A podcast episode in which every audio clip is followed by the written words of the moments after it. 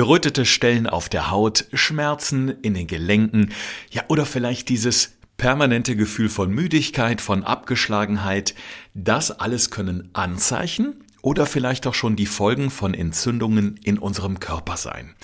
Viele Menschen nehmen dann Tabletten oder lassen sich von ihrem Arzt eine Salbe verschreiben, aber Vorsicht, das muss nicht sein, sagt zumindest unser Alex. Wir fragen uns heute, kann gesunde Ernährung helfen, Entzündungen zu lindern oder sogar zu vermeiden? Alex, das hört sich wahnsinnig spannend an. Ja, das kann ich mir gut vorstellen und das ist ein Thema, was mir wirklich ganz besonders am Herzen liegt, weil es immer mehr vernachlässigt wird. Und mir ist es ganz entscheidend, ähm, ja, immer mehr aufgefallen, dass ganz viele Leute über bestimmte Symptome klagen, die mit so ganz kleinen Entzündungen im Körper zu tun haben. Und da kann man ganz viel mit gesunder Ernährung gegen tun. Gesund gefragt. Fünf Tipps für deine Gesundheit. Mit TV-Reporter Thorsten Slegers und Personal Trainer Alexander Nikolai. Essen gegen Entzündungen, das ist heute Thema bei uns im Podcast. Schön, dass ihr wieder dabei seid.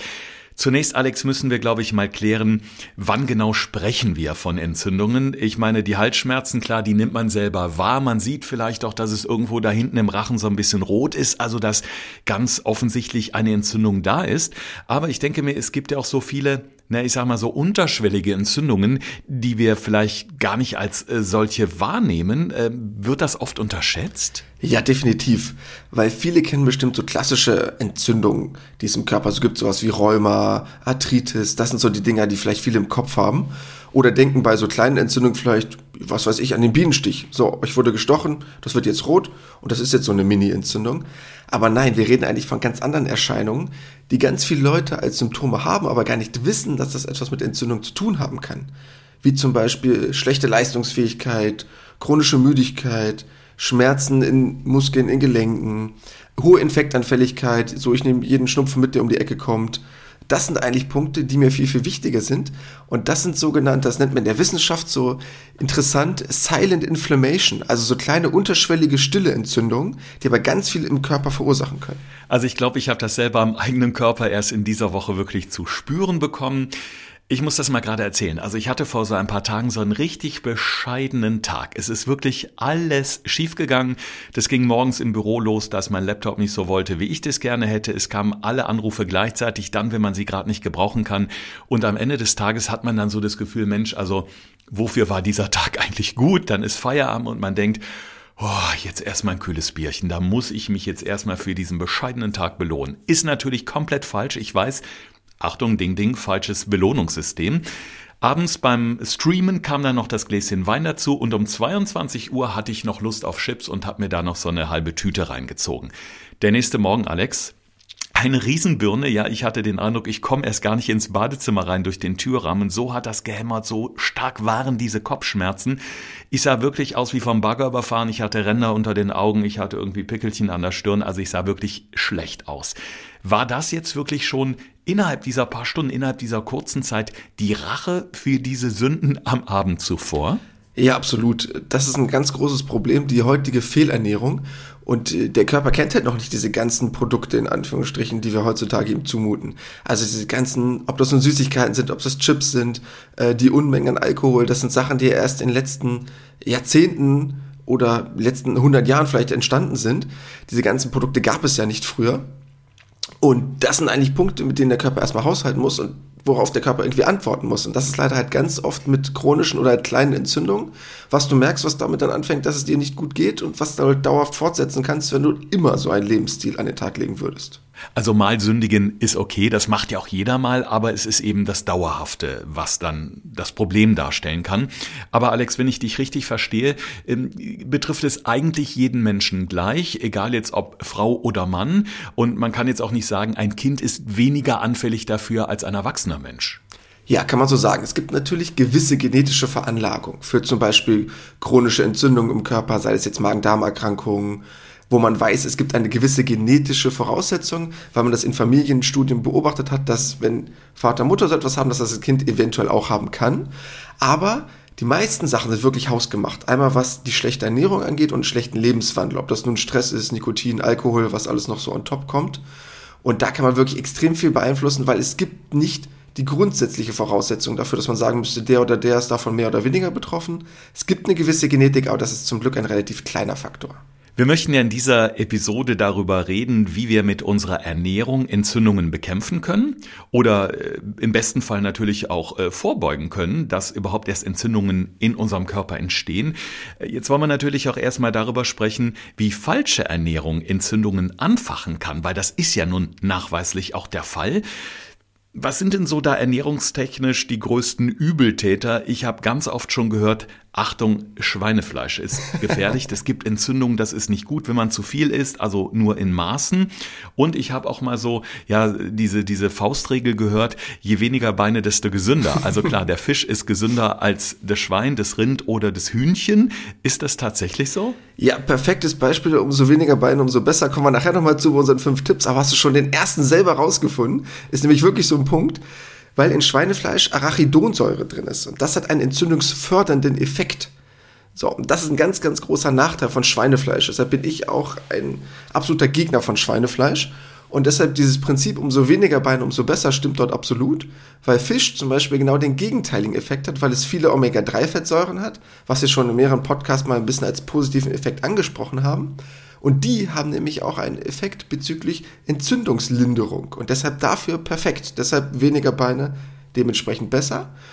Und natürlich kommt noch der Rest unserer heutigen Ernährung dazu. Das heißt, die drei Klassiker, Fett, zu viel und zu süß. So, das ist das, was wir super gut können. Das heißt, zu viel Süßigkeiten, dann oft viel zu viel fettes Essen und halt generell überhaupt zu viel zu essen.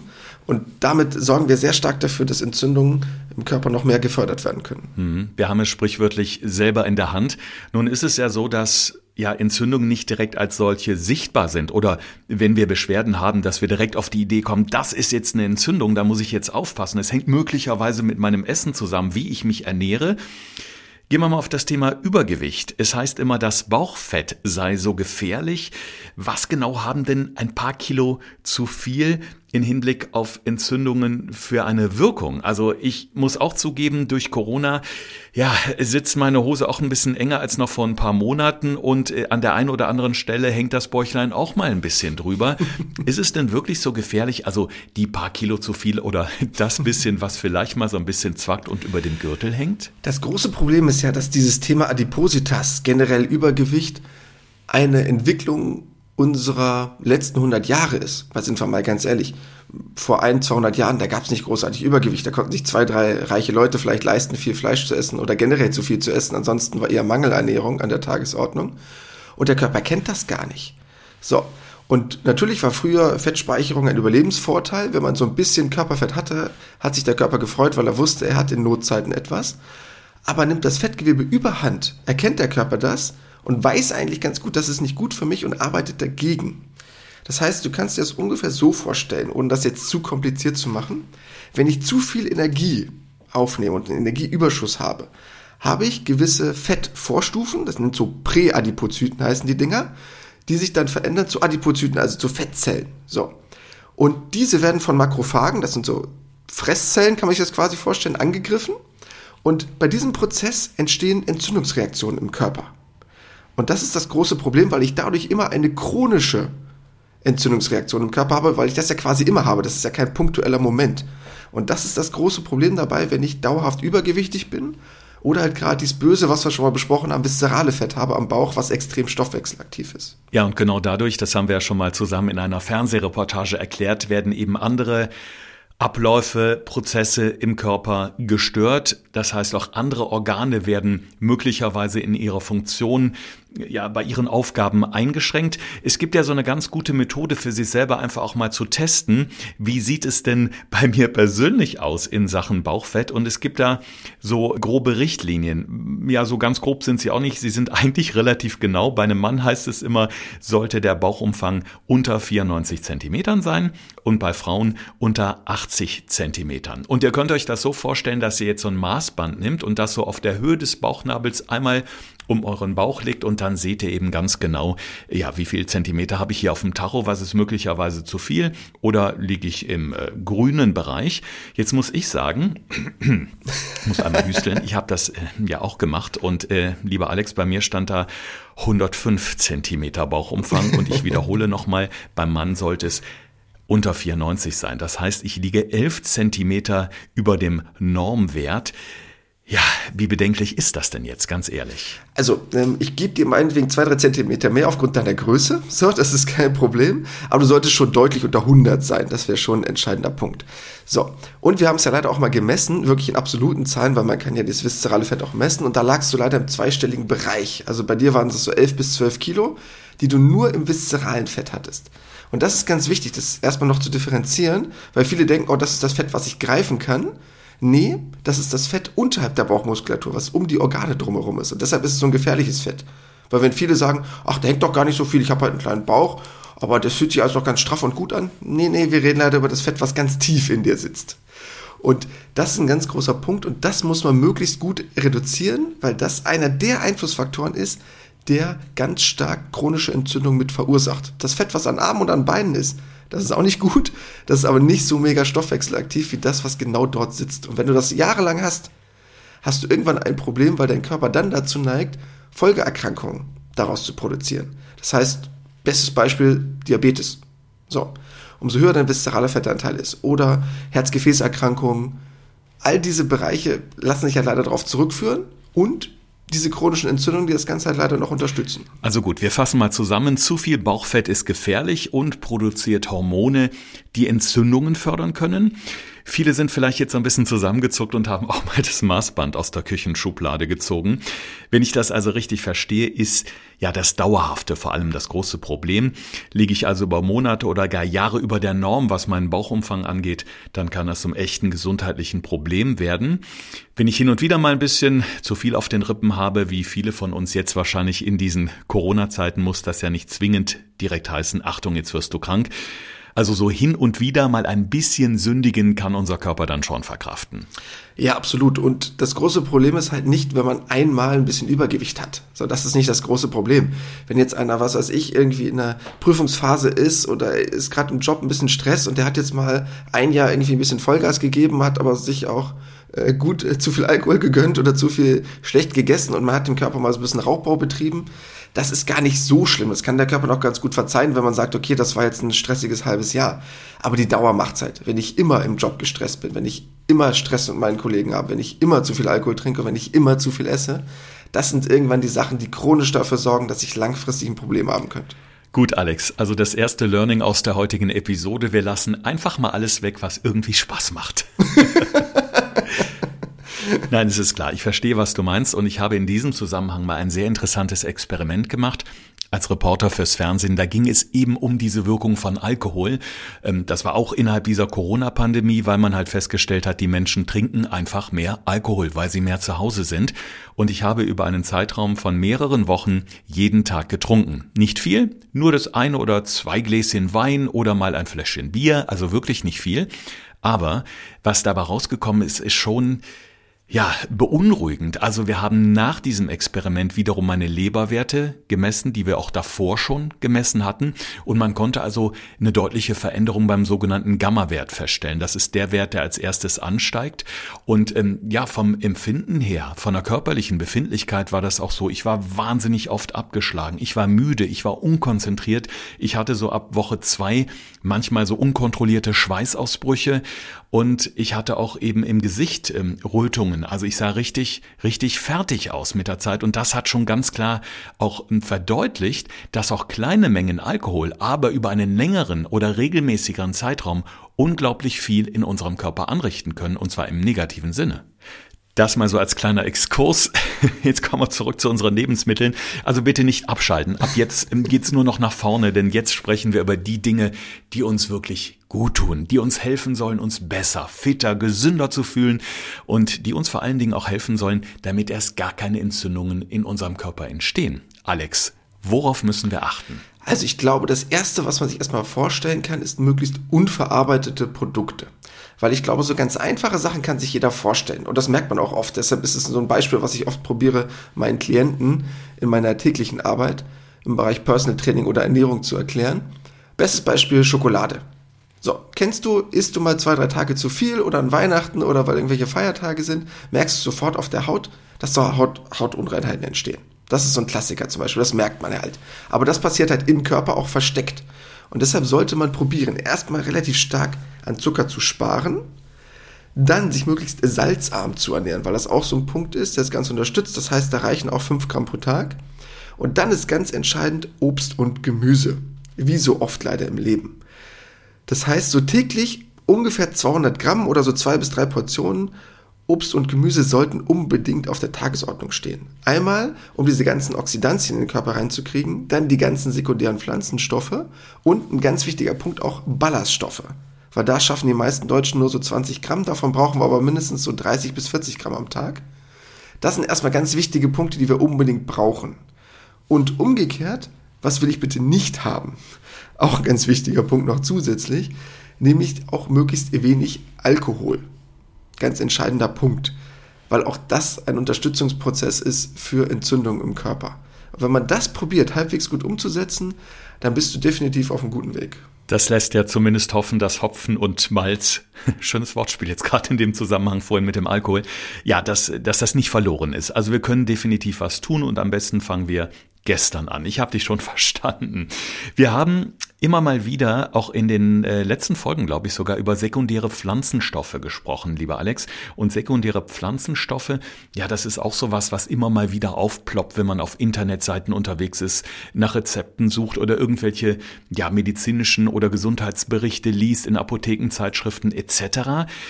Die sollen ja auch helfen, Entzündungen vorzubeugen oder Entzündungen im Körper zu lindern. Klär uns bitte nochmal genau auf, was genau sind diese sekundären Pflanzenstoffen, warum werden die so gehypt? Also wir hatten schon mal ein bisschen über das Thema gesprochen, weil sekundäre Pflanzenstoffe ganz oft, wir hatten das zum Beispiel bei dem Thema Nahrungsergänzung, ganz oft ein entscheidender Punkt sind, den ich zum Beispiel nicht über eine Nahrungsergänzung oft zu mir nehme, weil die meisten Vitamintabletten oder irgendwas anderes die nicht enthalten haben. Sekundäre Pflanzenstoffe sind aber ein ganz, ganz wichtiger Aspekt gegen Entzündungen im Körper. Und wenn ich schaffe, davon welche zu mir zu nehmen, ist das ein ganz wichtiger Punkt, weil ich damit ganz, ganz viel unterstützen kann. Und das sind so Sachen, so Carotinoide, Flavonoide, Sulfide, braucht jetzt keinem unbedingt was sagen, die aber extrem stark in so roten, gelben, grünen Gemüse drin sind, in Zitrusfrüchten, auch ganz viel in zusätzlichen Bereichen sowie Kohlgemüse, Hülsenfrüchte, Kartoffel, Vollkornprodukte und die unterstützen extrem gut ähm, eine Entzündungslinderung im Körper. Darum weisen wir euch auch immer darauf hin, zu schauen, was hat gerade Saison, was gibt es für regionale Gerichte. Also ich habe beispielsweise vor kurzem jetzt das erste Mal Spargel gegessen. Unheimlich leckeres Gemüse, wie ich finde. Das gibt's beim Bauern um die Ecke, ist zwar noch der Treibhausspargel, ist aber wahnsinnig lecker und äh, den kann man wunderbar zubereiten. Also darauf zu setzen, ist natürlich immer eine gute Wahl, ganz klar. Obst und Gemüse gehören auf jeden Fall dazu. Jetzt mal zum Thema Nüsse, Alex, ähm, denn es gibt ja auch so ähm, diese Faustregel, eine Hand Nüsse pro Tag sei extrem gesund, weil eben diese gesunden Fette darin enthalten sind. Würdest du das so unterschreiben? Ja, ähm, wichtig aber dazu die geschlossene Hand. Na, also das, was du mit der Hand greifen kannst, das ist vollkommen okay. Nicht auf der Hand stapeln, bis du da so einen Turm hast, das jetzt nicht. Aber was du in einer Hand greifen kannst, in die geschlossene Hand packst, das ist okay, weil dann hast du so ein paar Nüsse da drin, die einmal extrem gut dafür sorgen, dass du einen entzündungshemmenden Effekt hast, über die Bereiche, die ja dort drin sind, was wir vorhin zum Beispiel schon mal angesprochen haben. Also zum Beispiel auch die Omega-3-Fettsäuren, die darin sehr gut enthalten sind. Kann man auch über andere Sachen lösen, wie zum Beispiel Nussöle, die man an Salat packt. Aber das sind Sachen, die viele Leute oft nicht mögen, weil die einen gewissen Eigengeschmack haben. Und deshalb dafür super. Jetzt kann ich mit meiner Hand ja auch einen Apfel greifen. Aber da darf es dann schon ein bisschen mehr sein, oder? Ja, das wäre gar kein Problem. Bei Nüssen habe ich halt nur das Problem, irgendwann habe ich halt eine zu hohe Fettmenge. Ne? Weil Nüsse halt einen sehr, sehr hohen Fettanteil haben. Auch wenn es gute Fette sind, irgendwann ist Fett auch mal genug. Deshalb äh, war das so der einzige einschränkende Faktor, den ich gerade eben meinte. Mit Obst und Gemüse, äh, da kannst du dich totfuttern. Das ist gar kein Problem. Natürlich kann man auch dort Natürlich kann man auch dort irgendwann sagen, ja, da ist auch eine gewisse Menge an Fruchtzucker drin. Aber gerade dort hatten wir bei den letzten zwei, drei Folgen schon mal drüber gesprochen. Ich bin tierischer Beerenfan. Alles, was Richtung Heidelbeeren geht, Johannisbeeren, super hoch antioxidativ, hatten wir schon mal besprochen, weil Antioxidantien sind auch ein ganz wichtiger Punkt bei Entzündungen, weil sie dafür sorgen, dass dieser oxidative Stress, der in den Körper kommt, egal durch welche Form, ob das nun durch Ernährung ist oder durch Arbeitsalltagsbelastung, super stark abgefangen wird und haben extrem wenig Kalorien. Weil wenn du jetzt mal Beeren dir vorstellst, die haben so 30, 40 Kalorien auf 100 Gramm, also so viel kannst du gar nicht essen, dass du davon zunimmst. Und das Schöne ist, ihr müsst ja nicht zwingend die Beeren pflücken gehen. Es gibt ja auch wunderbar leckere Heidelbeeren, Brombeeren, Waldbeeren als äh, Tiefkühlkost. Die rühre ich mir zumindest hin und wieder mal ins Müsli. Schmeckt total lecker, sind sehr vitaminreich. Kann ich nur empfehlen. Jetzt spielen ja aber auch die Gewürze eine immer größere Rolle. Und ich finde, gerade so in den letzten Jahren hat man das auch gesehen. Also diese, ja, diesen prominenten Einsatz von Gewürzen, egal ob das jetzt in irgendwelchen Kochshows im Fernsehen ist oder bei irgendwelchen Influencern, die fröhlich vor sich hin brutzeln.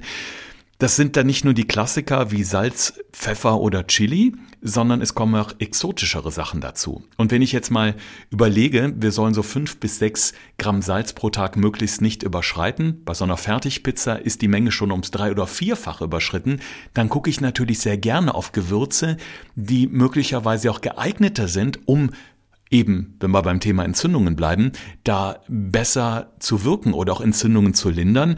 Und da kommt immer mal wieder Kurkuma auf den Tisch im wahrsten Sinne des Wortes.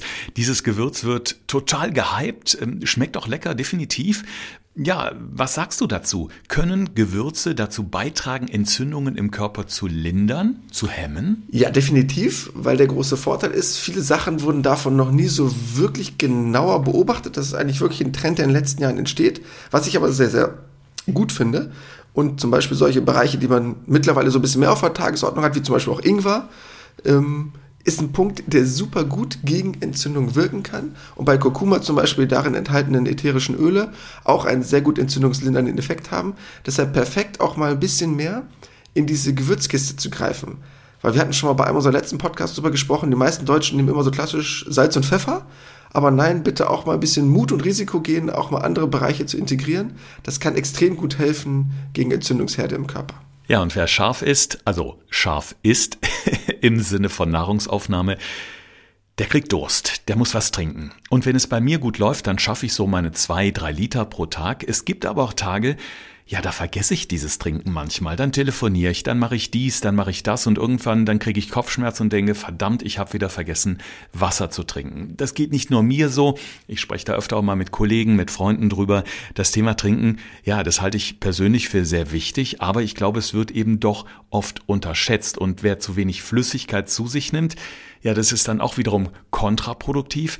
Welche Rolle hat denn das Trinken, Alex? Ich meine, trinke ich zu wenig, kann der Schuss doch gesundheitlich nach hinten losgehen. Oder sehe ich das falsch? Nein, hast du absolut recht, weil das große Problem ist, eigentlich ist Trinken somit das Einfachste.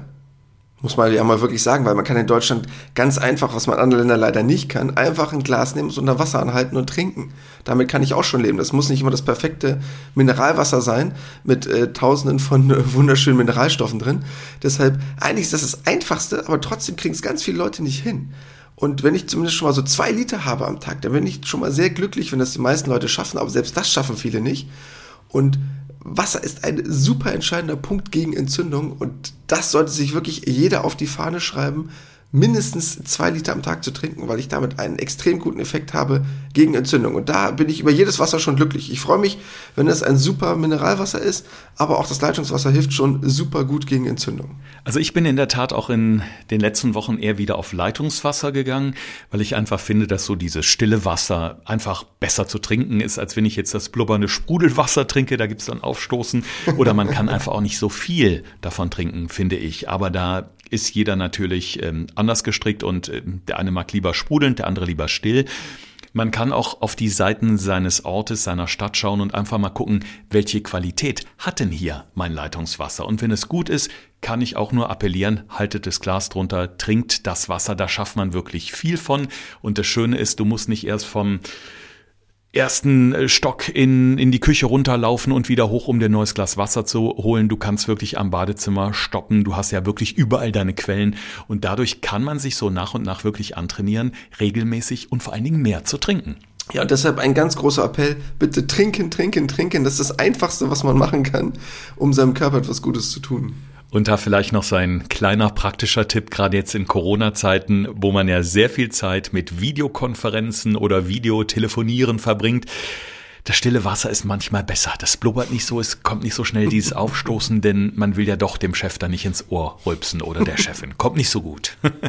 Aber gut, jetzt mal wieder ernst. Wir haben darüber gesprochen, wie wichtig es ist, dass wir täglich unsere Portion Obst, unsere Portion Gemüse essen, dass wir Alkohol wirklich nur in Maßen trinken sollten, auch wenn wir gerade jetzt in diesen Pandemiezeiten öfter mal Frust schieben und uns das Bierchen oder das Gläschen Wein on top noch gönnen. Also alles in Maßen, ein bisschen diszipliniert bleiben. Im Endeffekt hält uns das alle gesund, ganz, ganz wichtig. Und jetzt kommt noch was. Achtung, Spoiler-Alarm, liebe Sportmuffel.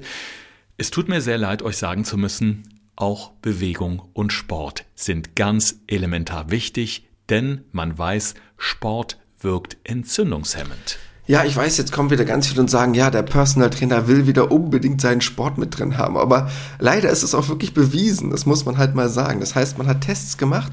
Deutsche Sporthochschule Köln ist ja ein sehr anerkanntes Institut. Und die haben das getestet und haben geschaut, was unterscheidet den Sportler von dem Nicht-Sportler. So, man hat dort keine kranken Menschen genommen, sondern man hat gesunde, normale Menschen genommen, die verglichen mit Sportlern, was dort der Unterschied ist. Und man hat gesehen, dass Sportler einen großen Anstieg von T-Zellen haben. T-Zellen sagt jetzt vielleicht viel noch nicht so viel. Das sind so entzündungshemmende Immunzellen, die dafür sorgen, äh, Entzündungen im Körper einzudämmen. Und deshalb hat man das rausgefunden, dass das bei Sportlern extrem stark vermehrt produziert wird. Und deshalb ist leider Sport ein extremer Vorteil. Das Schöne ist aber, ich freue mich über jede körperliche Aktivität. Dafür muss es nicht unbedingt jetzt der zwei, drei Stunden Lauf sein, den ich jetzt unbedingt am Stück machen müsste.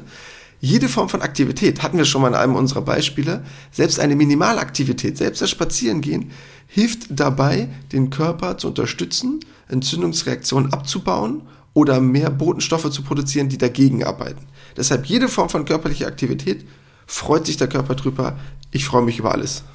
Ich kann da immer mal so ein bisschen aus dem Nähkästchen plaudern, weil ich als Fernsehreporter schon ganz, ganz viele Experimente zum Thema Ernährung, Sport, Bewegung gemacht habe.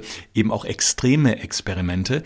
Und äh, zum Thema Bewegung fällt mir gerade eben auch ein, dass ich in einem Experiment äh, mal getestet habe, wie schlafe ich besonders gut oder ja, wie bleibe ich den Tag über motiviert, also mit welchen kleinen täglichen Ritualen. Und da war so dieser Spaziergang, das waren 30 oder 40 Minuten pro Tag, extrem effektiv. Das hat mir geholfen, den Kopf frei zu kriegen, kreativer zu bleiben, also auch bessere Ideen, etwa ein Brainstormings zu haben. Und ich habe Kopfschmerzen damit wunderbar ähm, ja, in Luft auflösen können. Weil die frische Luft, die Bewegung, man kommt auf andere Gedanken, das entspannt mich, das entspannt meinen Körper und tut mir persönlich sehr, sehr gut. Und wie gesagt, das waren vielleicht pro Tag 30 oder 40 Minuten.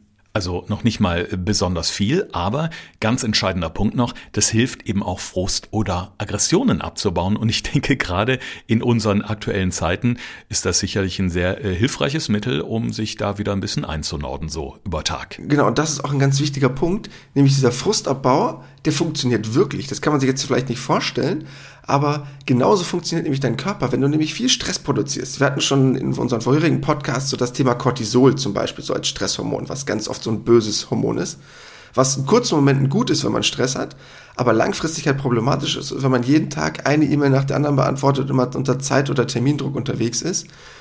Früher in der Steinzeit war es so, wenn du ganz viel Stresshormone produziert hast, musste danach eine Bewegung kommen. Also stell dir vor, du sitzt hinterm Stein und irgendwo ist der Säbelzahntiger und du weißt, ich habe nur einen Versuch in meine Höhle zu rennen.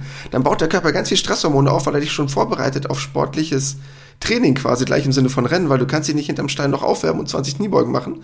Dann sieht dich der Säbelzahntiger. Das heißt, der Körper produziert super viele Stresshormone, um zu sagen, so, du kannst jetzt losrennen, ich habe dich vorbereitet. Wenn du aber den ganzen Tag in der Telefonkonferenz sitzt, hast du keinen körperlichen Abbau dieser entstehenden Hormone. Und da reicht wirklich schon Alltagsaktivität und ich bin glücklich, da reicht spazieren gehen, um wirklich Stress abzubauen. Alex, ich sehe schon den Titel unserer nächsten Podcast-Folge, die Säbelzahntiger-Diät. Exklusiv bei Gesund gefragt. Das hast du sehr schön anschaulich erzählt. Ich glaube, wir stellen uns jetzt alle mal so einen Stein ins Wohnzimmer und üben dann mal das Verstecken, Adrenalinaufbau, Adrenalinabbau. Sehr schön. Jetzt habe ich auch verstanden, wie das so funktioniert mit den Stresshormonen im Körper. Ja, ganz einfach manchmal. Jetzt interessiert mich aber auch, inwiefern gibt es denn schon Studien, die auch ganz klar belegen, also bei einer bestimmten oder bei einer ausgewogenen Ernährung besser gesagt, ähm, kann ich dazu beitragen, dass Entzündungen in meinem Körper durch eben diese Ernährung keine Chance haben? Also es gibt zu vielen Sachen sehr, sehr gute Studien. Das heißt, man hat zum Beispiel getestet, wie ähm, Leute mit Rheuma darauf reagieren und man hat zum Beispiel gesehen, dass 32 Prozent von denen, also ein Drittel von den Leuten weniger Medikamente brauchen, wenn sie sich gesünder ernähren, nur durch eine Ernährungstherapie. Oder zum Beispiel wesentlich weniger andere Folgeerscheinungen dadurch entstehen können, weil du musst überlegen, hatten wir ja vorhin schon mal angesprochen, dass ganz viele Sachen dadurch bedingt werden oder unterstützt werden. Und ich persönlich glaube, da bin ich der festen Überzeugung, auch wenn viele Sachen erst durch Tierversuche bestätigt wurden und noch nicht am Menschen genau untersucht wurden, ganz viele Bereiche, die ganz viele Leute sich gar nicht vorstellen können. Ob es nun Allergien sind, weil man sehr stark auf gewisse Sachen reagiert und man muss ehrlich sein, Allergien gab es vor ein, 200 Jahren noch nicht so stark ausgeprägt wie heutzutage. Alle Formen von chronischer Müdigkeit, Lustlosigkeit, all diese Sachen, die im Körper entstehen, wo man gar nicht unbedingt denkt, dass das jetzt eine Krankheit ist, kann extrem stark durch eine entzündungshemmende Ernährung gelindert werden. Und ich glaube, das ist ein ganz wichtiger Aspekt, den man mitnehmen muss, dass man bei Entzündung nicht immer nur daran denkt, ich habe jetzt hier gerade irgendeine akute Entzündung, weil ich mich verletzt habe, sondern dieses chronische, was im Körper entsteht durch eine dauerhaft schlechte Ernährung. Essen gegen Entzündungen, das ist heute Thema bei uns im Podcast und die wichtigsten Punkte gibt es jetzt nochmal für euch zusammengefasst in unserer Rubrik 5 Tipps für deine Gesundheit. Thorsten fragt, Alexander antwortet. In diesem Podcast erfährst du alles über Ernährung und Fitness. Einfach erklärt und mit konkreten Tipps für deinen Alltag. Tipp Nummer 1. Ganz wichtiger Aspekt, Entzündungen haben viele Erscheinungsbilder. Das heißt, wenn ihr wirklich merkt, oh, ich bin chronisch so ein bisschen übermüdet, lustlos, so eine gewisse Form von Abgeschlagenheit, auch das kann eine Entzündungsreaktion im Körper sein und gerade dafür wäre es eine super Idee, mal sich antientzündlich zu ernähren und mal zu gucken, wie sich das auf die allgemeinen Grundwohlsein ausübt. Tipp Nummer zwei hat Thorsten schon perfekt vorhin angeteasert. Weniger Beine sind gesünder. Das heißt, möglichst probieren, Schweinefleisch zu vermeiden und mehr in die Richtung von Fisch zu gehen. Und wenn man das probiert, hat man einmal den negativen Aspekt von Schweinefleisch weggelassen über diese Arachidonsäure und zweitens sehr gute Omega-3-Fettsäuren im Körper zugeführt, die wiederum dafür sorgen, dass ich eine Entzündungshemmung habe, also aktiv etwas gegen Entzündung tun kann. Tipp Nummer drei. Was sollte ich jetzt essen? Hatte ich vorhin schon mal so ein bisschen angeteasert, es sollte halt möglichst ballaststoffreich sein. Das heißt, so 30 Gramm oder mehr am Tag sollte man zu sich nehmen. Dann sollte es möglichst salzarm sein, also bis zu 5 Gramm am Tag. Was Thorsten vorhin schon mal erwähnt hat, das schaffe ich schon mit einer Fertigpizza. Das wäre dann auch schon genug. Dann natürlich viel Obst und Gemüse, die das Ganze bedingen und natürlich viele sekundäre Pflanzenstoffe und natürlich möglichst wenig Alkohol, Zucker, also all das, was den Körper belastet. Aber das werde ich euch auch nochmal als Shortcut in unsere Tipps packen. Das könnt ihr auf Instagram auch dementsprechend dann nochmal nachlesen. Dann Punkt Nummer 4. Möglichst Stressfaktoren minimieren, weil viele Menschen denken, okay, das wird jetzt nur durch schlechte Ernährung verursacht, dann kann ich es auch durch gute Ernährung wieder wettmachen. Es gibt leider noch äußere Faktoren, die dann einen Einfluss haben, wie euer Lebenswandel. Das heißt, seid ihr sehr stark unter Stress, seid ihr sehr stark belastet im Beruf, in der Familie. Probiert euch immer wieder Auszeiten zu gönnen. Und das kann das Telefonat sein mit einer guten Freundin und der kurze Spaziergang um den See, was auch immer euch dabei hilft, weil das ganz stark hilft, im Körper Stresshormone abzubauen und Stress sorgt leider auch dafür, Entzündungen im Körper zu unterstützen. Und das können manchmal schon so ganz kleine Unterbrechungen oder Rituale im Alltag sein. Also ich habe beispielsweise so einen Schrittzähler auf meinem Smartphone und habe dann so im Blick, ob ich so an einem Tag wirklich eher Fraktion fauler Sack war oder ob ich mich dann doch vorbildlich bewegt habe. Das kann so eine kleine Challenge, so eine persönliche Challenge für den Alltag sein, die einen motiviert oder ich kann es jedem nur ans Herz legen, mein Ritual während längerer Telefongespräche oder Konferenzen einfach parallel spazieren gehen. Wirkt Wunder, definitiv. Ja, und als letzter Punkt, ich weiß, das ist meine Berufung, aber für euch sollte es zumindest eine Unterstützung sein, körperliche Aktivität. Körperliche Aktivität, ich freue mich über alles, was ihr macht. Das heißt, ob das nun die intensive Sporteinheit ist oder ob das nur der Spaziergang um den See ist, den ich gerade erwähnt hatte. Alles, was ihr in körperliche Aktivität habt, hilft einmal dabei, Stoffwechselprozesse im Körper zu unterstützen. Also sei es nun zum Beispiel euer Lymphsystem, was dafür sorgt, ähm, in eurem Körper in Anführungsstrichen so eine Art Reinigungssystem zu entfachen oder ob es nur dafür sorgt, dass eure Stresshormone abgebaut werden. Wenn ihr gesunde Ernährung noch durch Sport unterstützt, steht einem entzündungsfreien Körper nichts mehr im Wege. Was für euch eine ganz tolle Methode ist, auch um ja das selber so ein bisschen an euch selbst zu beobachten. Ich habe das mal gemacht in einem Selbstexperiment fürs Fernsehen, da habe ich eine Woche lang gefastet. In dieser Fastenwoche, das war Intervallfasten, habe ich mich natürlich in den Phasen, wo ich essen durfte, sehr gesund ernährt. Und das Interessante war, zu Beginn der Woche, da sah ich wirklich total gestresst aus im Gesicht. Ich hatte so hektische rote Flecken, ich hatte Ränder unter den Augen, ich habe mich insgesamt abgeschlagen, müde, verspannt gefühlt. Und ab dem vierten oder fünften Tag, das war der Hammer, ich habe täglich diese Handyvideos, diese Selfie-Videos gemacht, konnte ich wirklich selber sehen, dass ich wesentlich entspannter aussah. Die Haut war richtig rosig, ich hatte nicht mehr diese Flecken, die Ränder unter den Augen waren verschwunden und ich habe insgesamt viel frischer und wacher gewirkt und ja, Alex, man sagt ja auch nicht umsonst, du bist, was du isst. ja, definitiv. Das ist ein super Weg, weil das Äußerliche siehst du halt sofort, was in deinem Magen-Darm-Trakt passiert. Ob du Verdauungsprobleme hast, ob du immer chronische Schmerzen irgendwo hast. Das ist etwas, das geht nicht sofort weg und dafür hast du auch keinen direkten Referenzpunkt, weil du jetzt dann nicht irgendwelche Blutwerte von dir messen würdest. Aber allein am äußeren Erscheinungsbild merkst du ja, wie schnell dein Körper auf Ernährung reagiert was ich vorhin meinte mit dem Beispiel zu viel Zucker, du hast Hautunreinheiten. Das dauert ja nicht drei Wochen, bis du das hast. Du ernährst dich drei, vier Tage schlecht. Bumm, merkst du, okay, ich habe den ersten Pickel, ähm, ne, ich, mein äußeres Erscheinungsbild, ich habe die unterlaufenden Augen, ich sehe halt nicht mehr wirklich frisch aus. Merkst du sofort. Und da merkt man mal, wie schnell der Körper auf eine gesunde oder halt leider auch auf eine schlechte Ernährung reagieren kann. Und wenn ihr euch vorstellt, dass dieses ganze Setting auch innerhalb eures Körpers abläuft, was ihr leider nicht seht, und wenn ihr dann mal an eure Organe denkt, wie es denen damit gehen kann, wenn die den ganzen Tag belastet werden, dann sollte man spätestens anfangen, sich was Gutes zu tun. Und mit diesem Appell unseres Ernährungsexperten Alex möchten wir euch jetzt auch aus dieser Podcast-Folge entlassen. Es war eine Menge Info. Ich fand es wahnsinnig spannend, denn äh, euch ist es wahrscheinlich ähnlich gegangen wie mir bei dem, was Alex erzählt hat. Da hat man direkt so bestimmte Szenen aus seinem eigenen Alltag vor Augen und das können wir verbessern. Ganz einfach, es ist alles kein Hexenwerk. Ich habe schon mal gesagt, wenn ihr jetzt hier runterscrollt, wenn ihr beispielsweise bei Spotify oder Apple Podcasts seid, könnt ihr euch die Shownotes angucken.